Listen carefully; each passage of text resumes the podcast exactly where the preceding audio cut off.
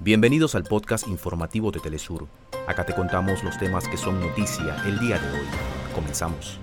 La Asamblea Nacional de Venezuela aprobó en primera discusión la ley de presupuesto para 2024. La medida prevé más de 77% de inversión en materia social e incluye por primera vez activos para la defensa de la Guayana Esequiba venezolana. Empiezan a sentirse los efectos del paquetazo neoliberal impuesto por Javier Milei en Argentina.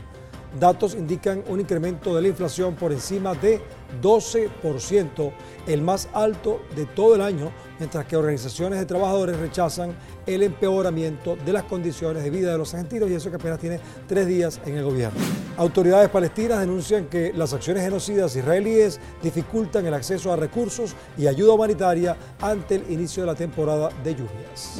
Y es que el equipo paralímpico de refugiados del Comité Olímpico Internacional fueron invitados por la ministra francesa de Deportes, Amélie Oudé-Castéra, a entrenar en Francia, esto antes de que arranquen los Juegos Olímpicos de París 2024. Hasta acá nuestros titulares. Para más información recuerda que puedes ingresar a www.telesurtv.net.